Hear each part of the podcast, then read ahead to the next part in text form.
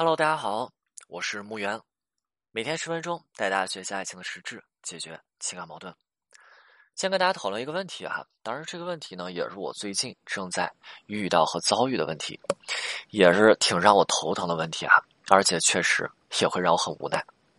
当然，如果这个问题哈，你看是女生过来找我咨询的话，哎，我可能会相对委婉一些；但是如果是男生来找我的话啊，我会相应的严厉一些。因为我会觉得，你看，男生你过来咨询是吧？你直接一点，干脆一点，对吧？因为我觉得这个男生的承受能力应该比女生会强一些。那男生承受能力强，我就多灌点东西，那是不是对于挽回这件事情的速率，应该也会相应的提高不少哈？最近是这个样子的，就是不少人在情感和沟通当中呢，他是其实存在着很严重的问题。这个问题往大了说叫做爱无能，往小了说呢，我们可以去说它是一些习惯和表达上存在一些比较严重的问题。举个例子哈。不知道大家是否清楚啊？就是情感咨询的过程呢，其实它本身是一个自查自省以及照镜子的过程啊。那来过来情感咨询，其实自查自省很好理解哈。本身分手就是对方对我们的否定啊，对我们的否定。既然对方否定了我们，那你看一下哈，那嗯，分手那原因可能是有时候我们过于的，我们的状态过于自我哈，或者说我们的恋爱模式出现了问题。当对方否定我们的时候。那我们是否在分手之后，我们会去接受对方对我们的质疑，然后我们去进行自查啊？我们去哪儿出现问题，我们去去考虑。所以这是一个自查自省。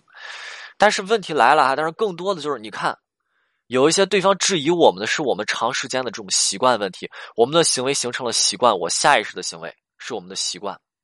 大家去觉得说习惯是能够轻易被觉察到的吧？你做一些事情，你的习惯你是觉察不到的。就是有时候，比如说你眨眼了以后，你能意识到你眨眼了吗？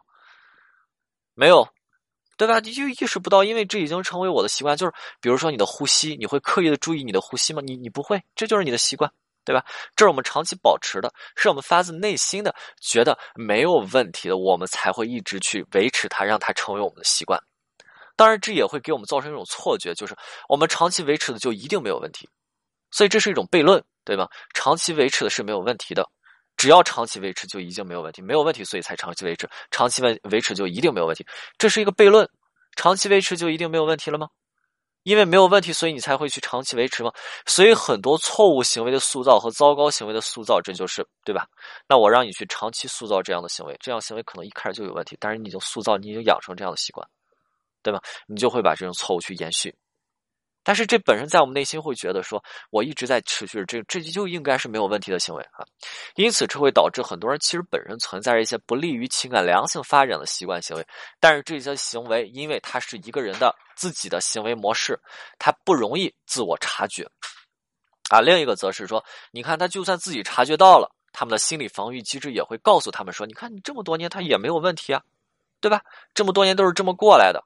比如说三十岁的人，你看我三十岁都是这么过来，怎么比就之前自己一个人都没事怎么一谈恋爱就出问题？很多人都问我这个问题，对吧？很多人就问我这个问题，为什么一谈恋爱就出问题？自己之前都没事啊？这就是这个原因啊。那这就是习惯问题。那我们今天要讲的就是分手的这个问题。有很多人来找到我的时候，其实他们并他们并不知道，或者说他们搞不懂为什么会被分手，他们会觉得自己没啥问题啊，自己的行为模式很正常。你看，之前和别人相处他都没问题，但是就到了自己挽回对象、情感对象、男朋友、女朋友这边，然后就被他们所厌弃。我给大家举几个例子啊。曾经有位女生来找到我，女生每天都会就是女生来找到我聊了聊完以后啊，找到情感问题所在哈，然后女生之后就就就会做一件事情，就是每天都会去问我这个问题啊，就是每天都会来找到我，就是就是。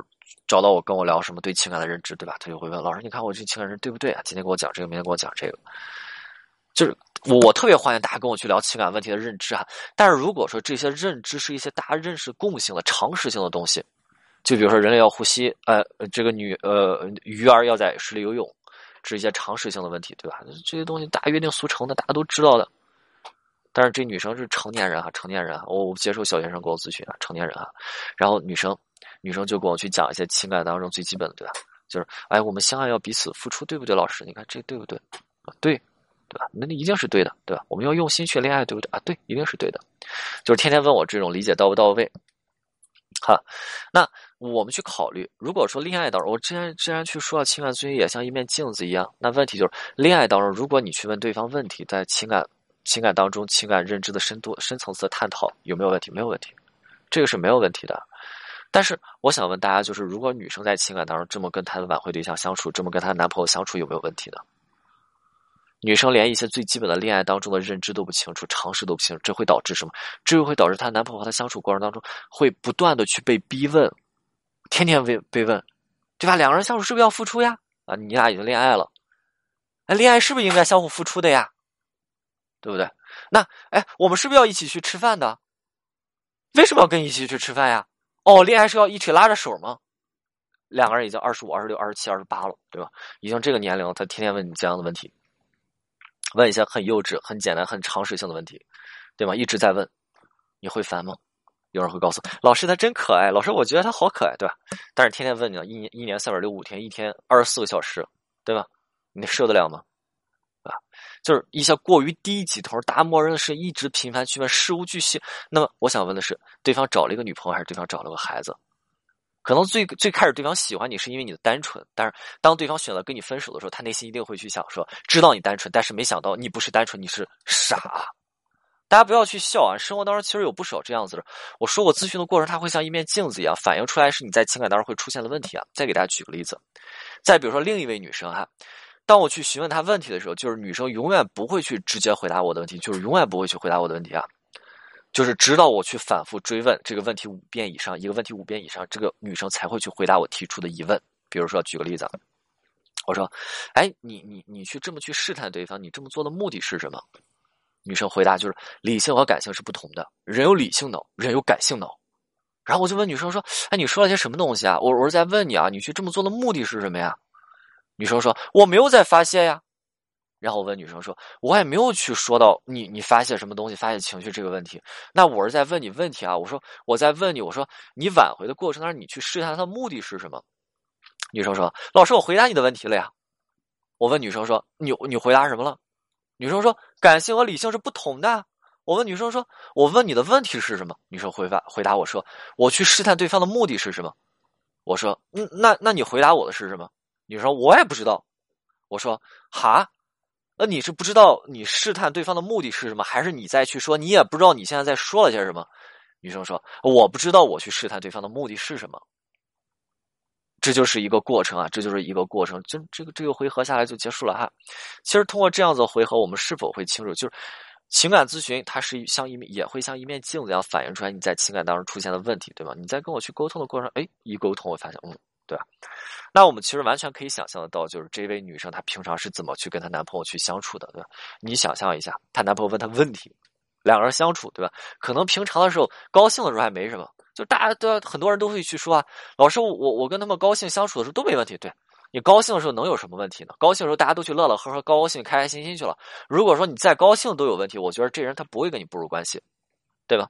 那但是一旦出现情感问题，一旦有质疑的时候。想一下，两人开始有争吵，男生说：“你这样做是对的吗？对吧？”然后对方去说什么：“哎，天上有两个太阳。”哼然后男生说：“说你在说了些什么？天上怎么可能有俩太阳？哎，有俩月亮也不错。”你就想想，就是两个人一旦这样争吵，女生就跟男生就来一些这些东西。我问你一下，你想象这些场景的时候，你是否会头皮发麻？大家完全完全可以去想一下，如果你是他的男朋友。如果你是他的女朋友，他们跟你这样子的沟通，对吧？平常还凑合着，对吧？平常或者说也能够有开心，但是只要一吵架，一有矛盾，又有点让人两个人说需要去探讨，或者说需要需要两个人去磨合的时候，他就开始这样子了，对吧？你去说你现在怎么这样？哎，路上这辆车很好看，哼，对吧？你好受吗？而且当你长期处于这样的状态之下的时候，你会觉得跟这个人已经沟通和交流不了了吧？